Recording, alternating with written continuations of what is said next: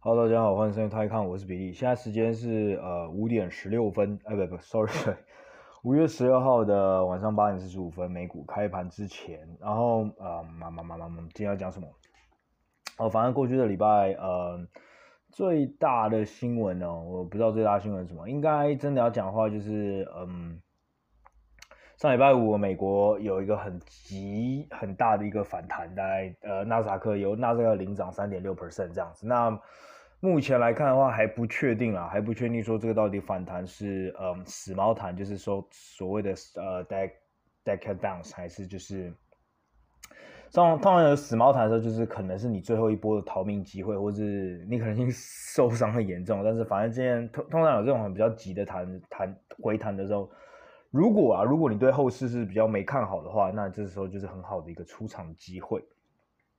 那当然，如果你对后市更看空的话，你甚至可以用那个死猫弹的机会去再再加大你放空的部位。Anyways，那我觉得目前来看的话，还不是很能确定后市来呃是怎么走，所以我觉得可能要再多看个几天吧。那再的话就是嗯，加密货币这边发现一个，在过去这个礼拜发生一个嗯。因为那个 Luna 跟那个 Terra Terra UST 的这个稳定币的一个系统上面出现了一个很大的，也不是很大，基本上就是整个稳定，整个系稳定系统全部都被破坏掉，所以导致这个 Terra 跟 UST，呃，在无限的往呃 Luna 的部分 Luna，呃，反正他们他他这个稳定币的方法是透过呃 Terra。哎，对，是透过这个所谓的 UST 跟一个 Luna 去做一比一的一个稳定，然后他们又在 indirectly 去对美金一块钱去做稳定，那基本上它就是做一个类似套利，就当如果今天 UST 比较贵的时候，那你就可以在你就可以卖出个 UST，那这个 UST 就被注销，然后你就可以买入个 Luna，那就是 Luna 可能是比比较便宜的，那中间就有个套利的过程。那呃，当这个套利机会出现的时候，就基本上跟所有市场一样，如果有套利出现的话，那所有人。市场上的呃钱就会往比较便宜的地方去流动，所以他们就会往比较便宜的，比如说当时它是 Luna 的话，就会跑去买，那么买一买，一直买一买，就会，然后一边一边一直卖一直卖 UST，那这边两边就会收敛，最后又回到一块钱的稳定。所以在正常状况下，它原本 supposedly 它是可以可以稳定的，就照理来讲，大部分的时候它会是比较稳定的，呃，锁在这个 pack 里面，除非呃有时候。基本上就跟呃港币兑美金一样，如果它会锁在这个七点八左右，但是它会在这个七点七五到七点八五这个区间去做去做一个浮动。那基本上呃 Luna 跟呃 UST 原本也是这样子，就是在零两零点九五对零点九五这样子去做，就是两个零点九五这样去做浮动。但是在上礼拜的时候，就是因为破了零点九五到零点九的时候呢，在那个在他们这个 foundation 里面，就是这个 Luna 的这个 foundation 的这个稳定币的这个。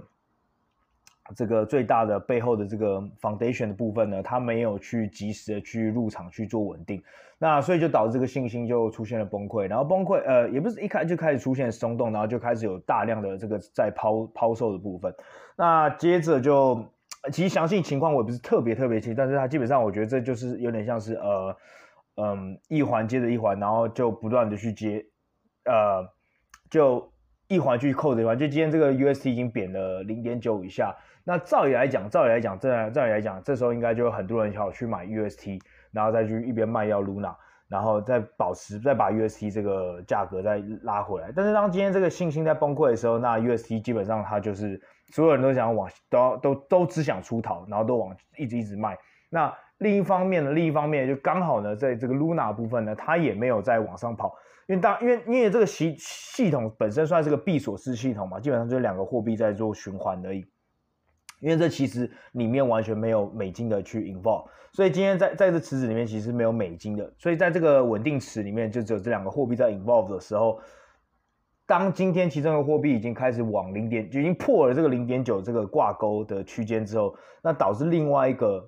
呃持有 Luna 就持有它的这个所谓的 counterpart 的人也因此对这个整个系统失去了信心，所以 Luna 也跟着往下跌，所以当两个都都都都都同时往下跌的时候呢，那这个系统就。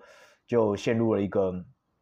呃失序的状况，那所以在最后在这个周末的时候就爆开了，所以就就导致这样子。那所以其实，在上礼拜的时候也让这个加密货币呃往下跌，呃让 Bitcoin 就是最指标的话，Bitcoin 就跌了，跌破了三万。那终于在周末的时候才跟着这个纳斯达克的反弹回到了三万的这个左右。那今天早盘又开始往下跌。那上礼拜其实造成加货呃加密货币下跌，除了有这个 Luna 的这个爆开的事情以外呢，那同时还有嗯。Coinbase，Coinbase，Coinbase 在呃上个礼拜就交出了这个最近的 earnings。那最近 earnings 呢，就是呃大大的 missed，就是完全的比预期中还要烂很多很多。然后甚至还传出说，就是有可能会 bankruptcy，可能会倒闭。但是之后当然这个 founder 是出来辟谣说他不会倒闭啊。那但是整体来讲，我觉得是在一个 tech 的在上半个礼拜，就是在礼拜一到礼拜四，一直到礼拜五的反弹之前呢，其实美国的 tech 是被受到一个很大很大的 sell off，所以我觉得在这 Coinbase 的财报一喷出来之后，之后甚至有 bankruptcy 这样的一个可能性喷出来之后，然后导致 Coinbase 的股票大跌。那 Coinbase 股票大跌之后就。呃，等跟着也去对，就说，呃，因为大家看到这个 Coinbase 的这个财报的部分，就有讲到说，它的在过去的这一季里面呢，在他们这个平台上面的交易的 volume，就交易的这个呃频率呢，然后交易的这个数量有往下掉，所以有冲击到他们的。呃，营收，那我觉得这是很合理。当今天这个加密货币在市场比较没那么好的时候，就基本上你跟股票市场一样，呃，股股票商一样，证券商一样嘛。这些股票在烂的时候，干你会发现，哎，现在很多人不开户了。那你在去年那个市场很好的时候，靠开户是每一个 quarter 对比上一个上一年的同一，比如说第一季上比呃二零。二一的第三季对比二零二零的第三季，干那个开户人数是来二三十趴的增长。当然呢，因为你市场在好的时候，那开户人是不是就变多了？开户人就变多，然后同时你会发现，干每天人在交易的频率就变高了。但是相反，如果今天在股票不好的时候呢，那这个交易频率当然就会跟着往下掉喽。所以这就是在 Coinbase 出现的这个这份财报出现的这个，就有出现这样呃的一个结果，在第一季出现这样的结果。那当然。呃，因为有这样结果，那你股票就跟着跌嘛。那但是我个人觉得啦，我个人觉得，again，就是跟我们前两三集有分享，就是，嗯、你这个财报在可能可能，比如说两年前的结果，两年前的第一季开出这样这个结果，可能大家不会把你杀这么严重。但是因为现在因为升息关系啊，然后未来可能会有一个嗯 potential recession 啊，就是有可能会有经济衰退的部分，所以在整整这种种原因之下。当你的成长已经不符合大家预期的时候，那大家对你的呃股票的那个 re-rating 呢，就会更加的严重。所以我觉得这这是这就是另外一个原因。那在这样两个叠加之下呢，再加上纳斯克本身的 overall 的一个呃沙盘，所以呃基本上你可以看到，虽然前阵去年的时候，那时候很多人在讲说，哦干 Bitcoin 根本就是可以拿来做一个比如说 commodity 或是避险的货币，那。或者是像黄金的功用，那你现在就可以看得出来，它是 并没有这样的，so far 还没有，就是它的信任，其实基本上你要所谓的个避险，避险呢，at the end of day 你是要对这个东西要有要有信任的。这一次在币圈，在这一次呃 Luna 爆掉的时候，为什么嗯受到比较大的打击的原因，就是他们以前。币圈不断 challenge 呃传统金融，或者不断不断去 challenge 这个传统货币的原因，就是他说哦，我们可以制造一个新的货币来取代旧的美金或者是各国的货币，所谓这个 backup 这个信任这个信仰。那当今天这个信任信任信仰够多的时候，够强烈的时候，那够多人去相信这件事情的时候，那这个货币就越来越流通，没有错。但是你就可以看得出来说，其实，在呃，在在事情没有坏事情发生的时候，信仰都是干很轻松嘛，都是就像比如说 Cathy Wood 啊这样子的人，那当干在帮你赚钱的时候，信仰都嘛很好。但是其实真的要考验大家相不相信一个东西的时候，是坏事情发生的时候。So this is what 就是 exactly what happening now，right？就现在很多人会相信，干两三年前大家当然当然会讲说，哦，believe in China，相信中国。那 shit happens 的时候。到底还有多少人留下来相信这个中国市场的？So 一样，呃，我觉得真的就像很多电影或小说里面写的吧，就是干真的只有在最糟最糟的时候，你可以看清一个人，你可以看到，你可以看清很多事情的本质。那在最糟最糟的状况的时候，你就还可以看出一个公司的能力，公司这个管理层有没有办法运筹帷幄，然后度过这些灾难。你可以看得出一个政府有没有帮你帮助大大家度过这个经济的危机，或是。呃，有没有办法 maneuver 整整个灾难？可能是战争啊，可能是经济危机啊，可能是很多不同的东东，那也可能是疫情啊等等的。你就看到说，哦，那这次呢，中国处理的是不是有得到中国人的民心，对不对？那国外的处理的哦，一开始可能失去民心，那之后是不是有办法在？是现在呢？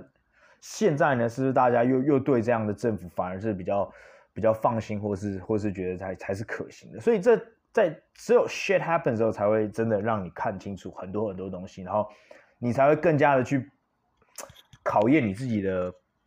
抗，就是你到底对什么东西坚不坚信这件事情，所以我觉得我最近，呃，我我跟各位分享就是最近我不是看完那个 Johnny Depp 吗？那呀，你看你就可以透过在这样一个打打法，就是透过一个官司之后，你可以发现哦干，等到真的越来越拨云见日的时候，你就发现说干，跟两三年前的时候 Johnny Depp 被受到世人去唾弃，或者是去世人说干你这个人家暴混蛋这样子。然后就随着随随随随随着这是这个慢慢的越来越明朗化之后，就他反而越来越多支持者。那当时呢，当时在二零一九年，那些挺他的人，大家可能会笑他们是笨蛋。但是真正在二零一九年真的愿意相信他的人，我相信就是他才是，呃，当时愿意伸出对呃 Johnny Depp 伸出援手那些人，那些公司愿意请他继续帮他拍找找他拍片的片商，你就会知道，等到日后日后，如果 Johnny Depp 真的有一天东山再起的时候，这些片商绝对会是他最优先考量。你可以看到像 Robert Downey Jr. 嘛，小罗伯道尼就是他现在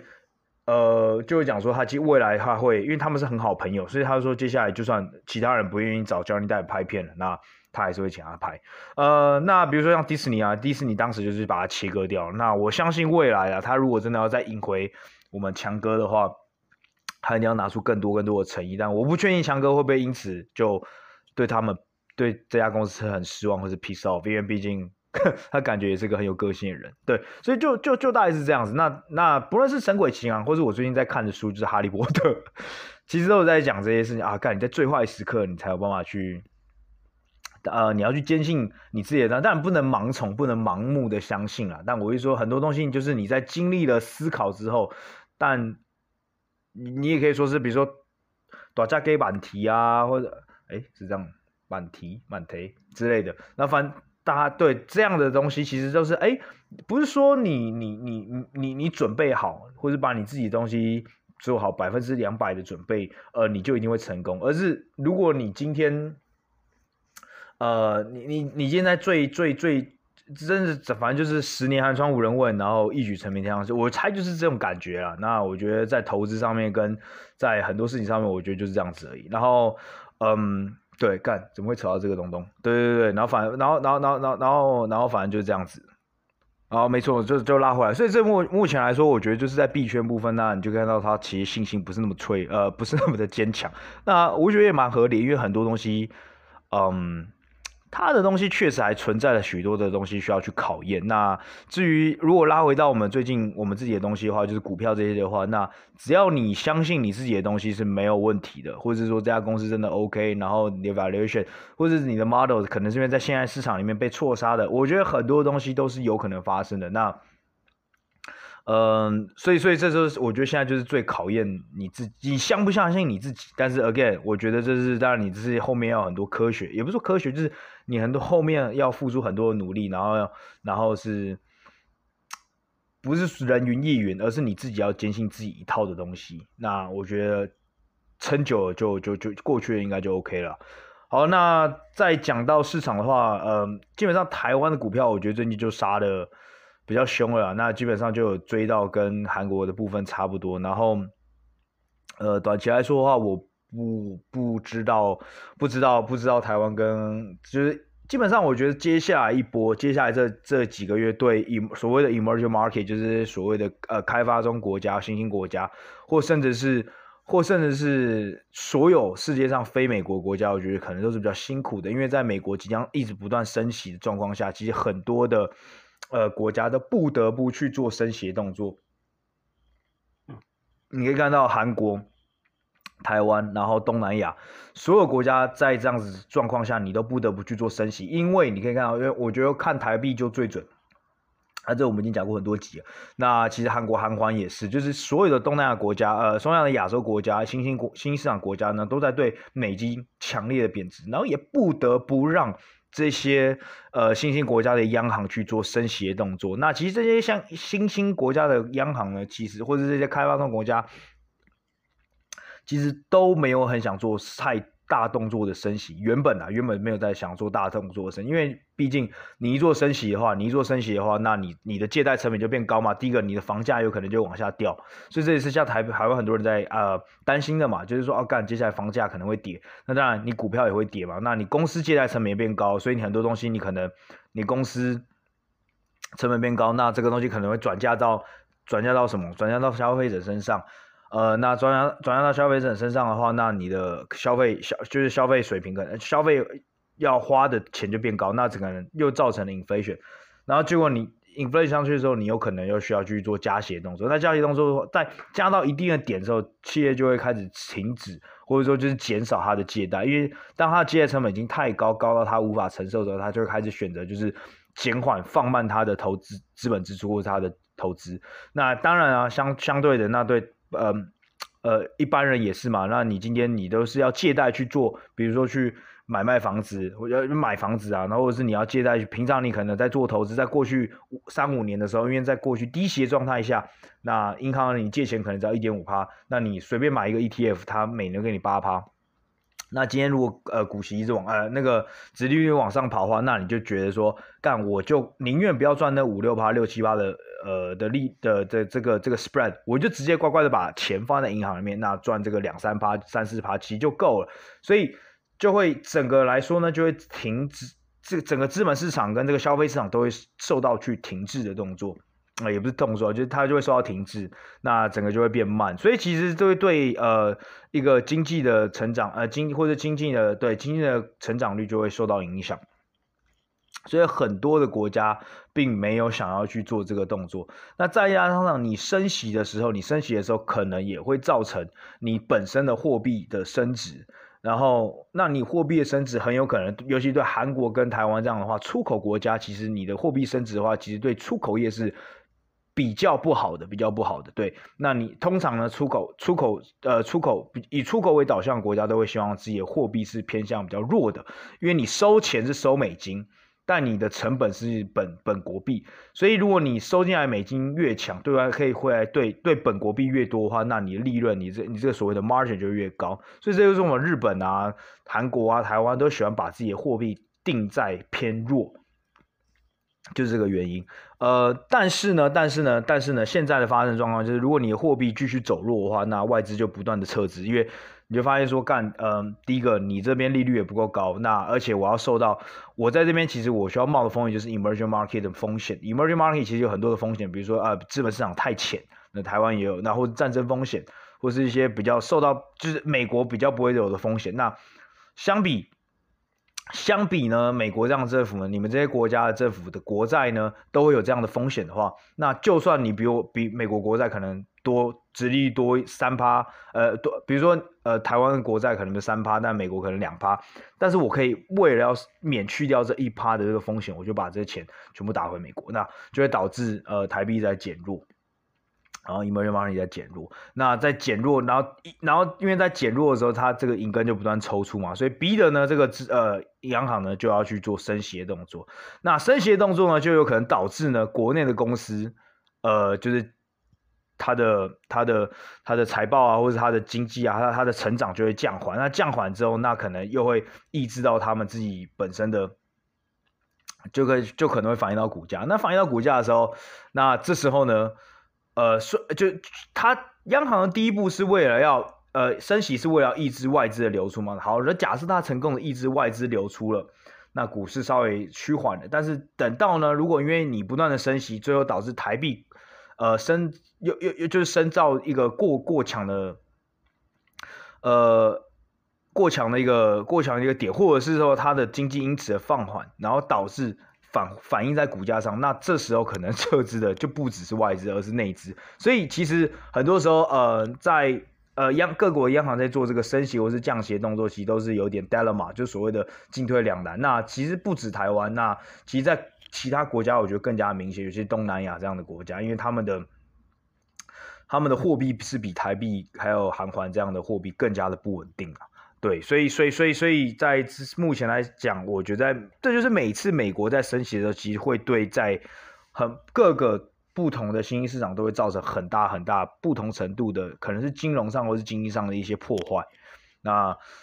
没错，然后对，大概就是这样子，然后再来呢，再来就是这是其中一个国家的案例。那比就像台湾跟韩国跟东南亚的案例。那如果是其他国家的话，比如说呃日本，日本就是可能反过来，他会。日本的他目前，因为他因为他就是已经一开始就已经就是他的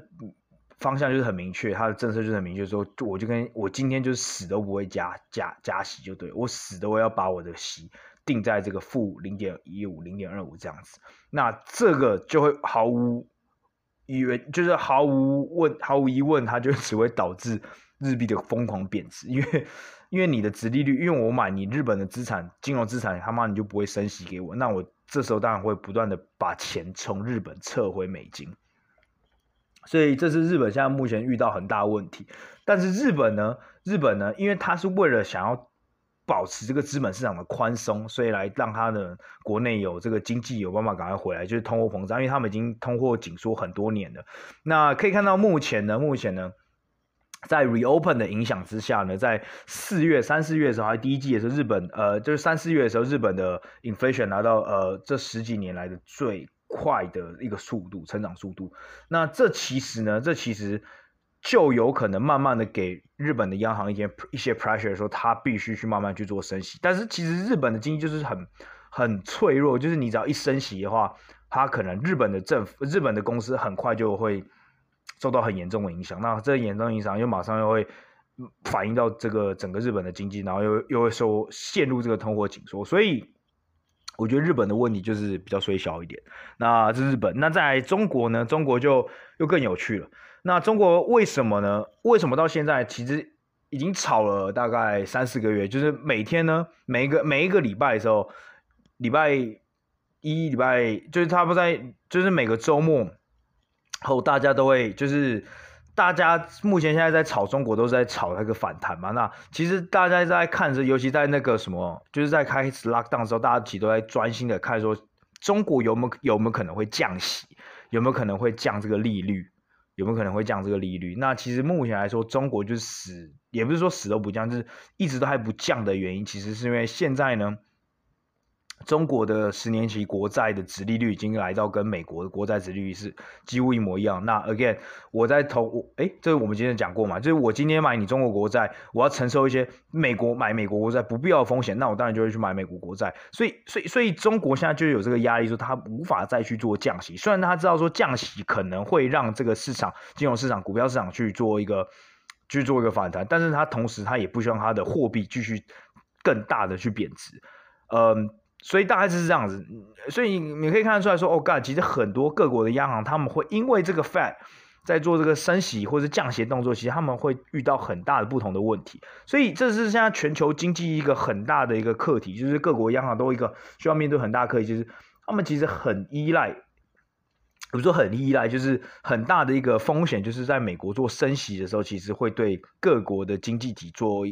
你各国经济体可能都会有不。不不定程度的去呃的影响，那甚至有可能因为美国升息，把你的嗯把你的经济打入一个呃高速的通货膨胀，就是恶性的通货膨胀，或者是恶性通货膨胀，比比如说你可以看到，比如说像哎我们前几集有分享过一些呃真的受不了国家，比如说斯里兰卡，然后土耳其，然后秘鲁这些国家，其实都目前都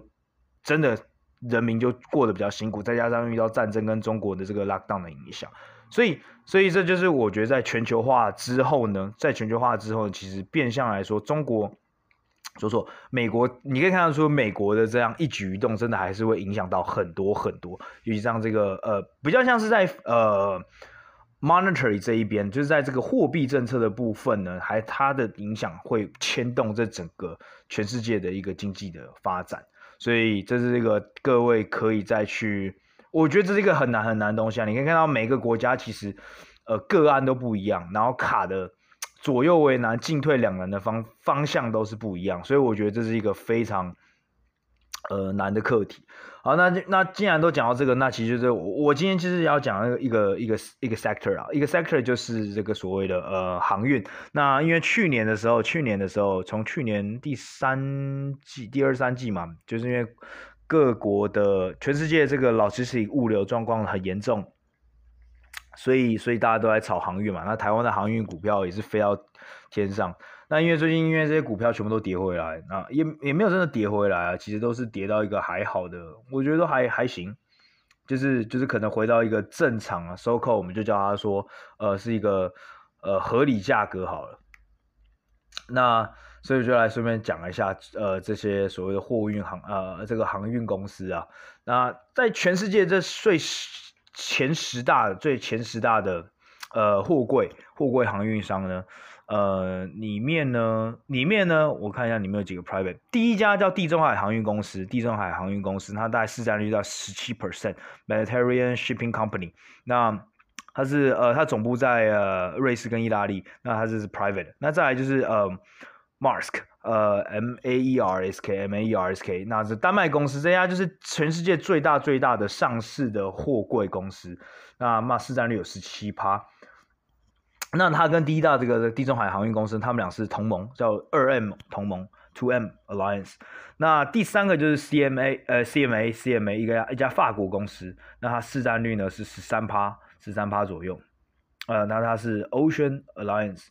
然后再来是 Costco，Costco 就是东方航运，东方航运，那它是中国的。呃，哎，没有，中国远洋，不好意思，中国远洋，中国远洋在二零一六年的时候并下了东方航运，呃，O O C L，O O C L，然后 O O C L 它也是家上市公司，那中国远洋也是家上市公司，那他们并完之后，他们市占率来到十一点五十二 percent 左右。那它跟这个法国这家公司都是 Ocean Alliance，Ocean Alliance。那它跟第七名呢？这两家公司跟第七名，第七名就是我们比较有名的，呃，台湾比较有名就是长荣。那长荣呢也是一家上市公司，大家也知道，然后 market share 大概六趴。然后这三家公司呢就是所谓的嗯 Ocean Alliance，Ocean Alliance 中文是什么？海洋联盟。然后再来呢，呃，五跟六呢，五跟六，五是一家 Harper Lloyd 它是一家德国公司，它也是上市公司，它在七趴左右。那在第六名 Ocean Network Express 是日本的公司，它是由两三家不同的日本公司组成的一个，所以我们就把它简称为，我们把这个组成就叫做海洋网联船务，那它就是日本的由三四家公司组的一个组的一个一个本身的联盟。那它跟韩国，呃，它跟这个德国这家公司呢，又组成了一个 The I The I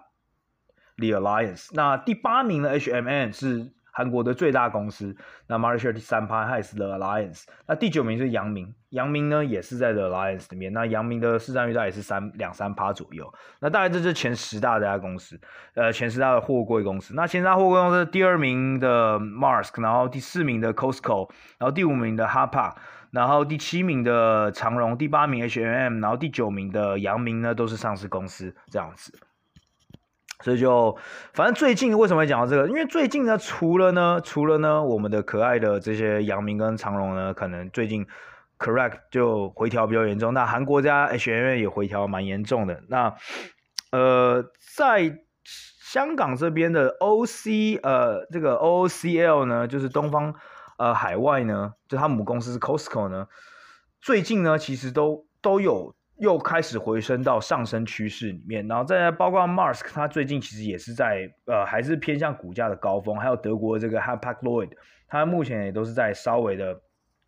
股价的一个比较偏高的位置。那为什么会这样子？那当时我就去，我就有点好奇，虽然我有点晚嘛，但反正这个东西原本一直都不会是我会想投的，反正。反正我就是跟各位分享一下，分享一下我在稍微研究一下这个到底是啥小之后，然后就就就来研究一下。那其实呢，其实呢，其实你会发现是跟他们这个航线有一点关系，航线有点关系。那呃，我们都知道，就是我们呃在分享，就是在分析这个航运的时候，你要去看这这个波罗的海这个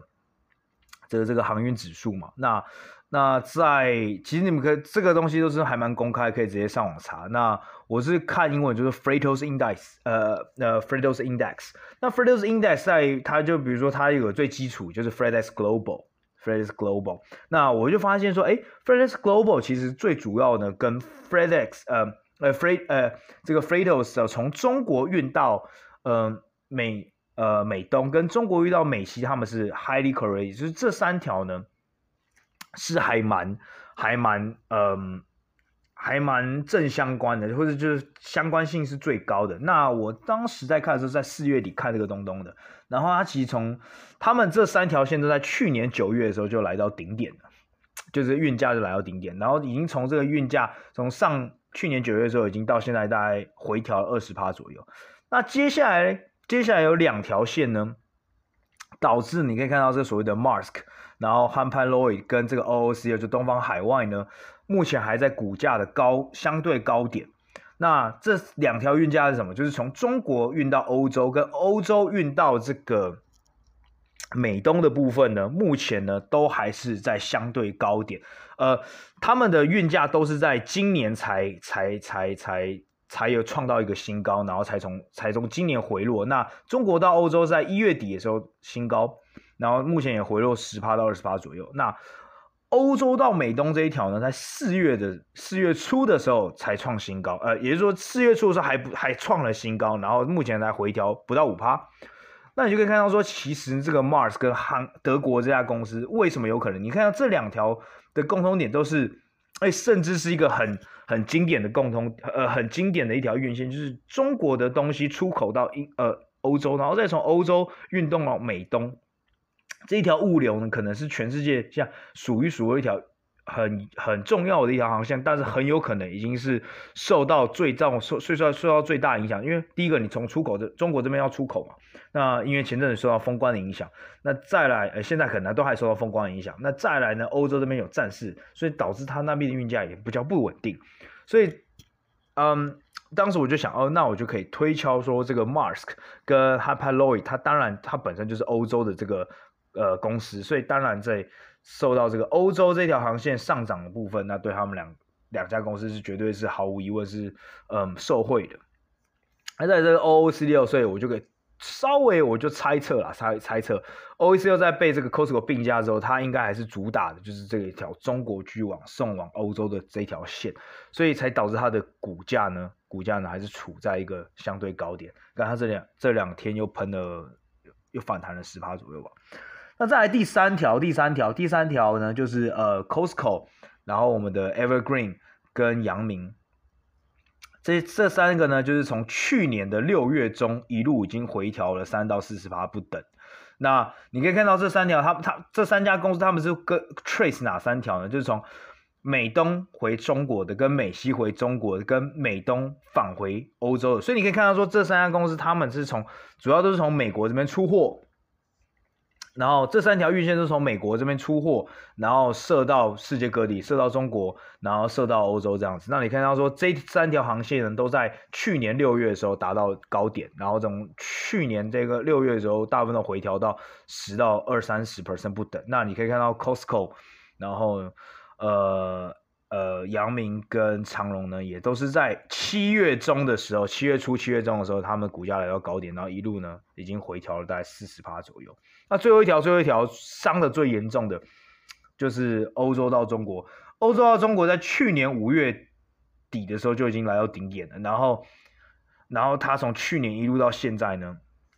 已经航线这条航价已经跌掉了五六十趴。也就是说，这条欧洲到中国的航线已经完全完全正常，或是这条需求已经很不重要了。呃，那我觉得很有可能是因为呃消费吧，这其实蛮有可能是消费。你看，你看欧洲射回中国最主要要运什么？我猜啦，我猜最主要你真的要搞的话，最终真的大概就是高阶的消费品，可能就是这些所谓 LV 啊，然后这些东西。那我相信这也反映到这个 LV 这些的股价上，你可以看他们这些东西全部都是嗯。LV，然后 Gucci 这些这些奢侈品公司，其实都是在过去这两三季的财报都受到很大影响。那他们都在财报里面讲说，哦，干中国的 consumption 有在趋缓，所以我觉得这条航线可能也有在反映这件事情。那很有趣的是，在开这条航线的很呃最关联的是韩国这家公司 HMM。那 HMM 它就是在去年五月底的时候，它股价来到顶点，然后在一路从去年的时候就已经萎缩了五十趴左右，所以。所以在分析啊，这些货柜的时候，我就觉得蛮有趣的。当然，我不觉得也有可能我这个分析完全完全是错，但是我觉得蛮有可能啊，蛮有可能这几家公司其实都各自的自己航线，所以才导致每家公司的股价在顶，在哪个部哪个时间点见顶，跟哪个时间点见底的时间，我觉得都不一样，所以我觉得很有可能是因为这样。那反正呃，anyway，就刚好刚好最近在看这个东西，然后我就我就跟各位分享一下，然后反正因为刚好趁现在大家比较不会想买 航运股了吧，呃，所以就跟大家分享，才不会觉得说干我那时候如果在。行情很好，所以讲这个干，大家可能就是一一一一窝蜂，或者就是一头一头脑，就是在跑去买航运股，所以我觉得那时候比较危险。然后，所以，anyways，反正就是一个比较有趣的东西跟各位分享。然后今天大家就讲到这里，然后各位早点休息，晚安，拜拜。